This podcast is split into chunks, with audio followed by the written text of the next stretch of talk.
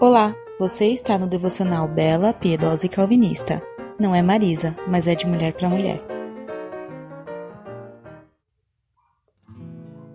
Irmãos, se alguém for vencido por algum pecado, vocês que são guiados pelo Espírito Santo devem, com mansidão, ajudá-lo a voltar ao caminho certo. E cada um cuide para não ser tentado. Ajudem a levar os fardos uns dos outros e obedeçam desse modo à lei de Cristo. Gálatas 6, do 1 ao 2.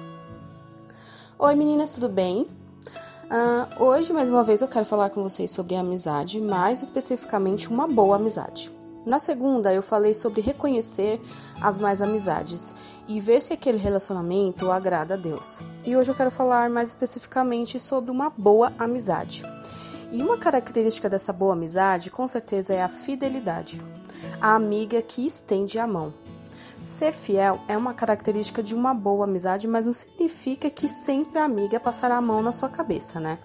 Mas ela estará ali para ajudá-la a voltar ao caminho certo com mansidão e amor.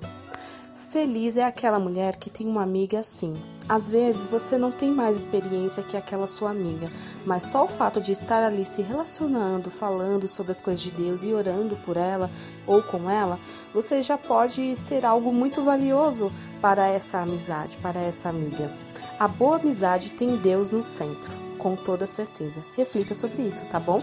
Um beijo.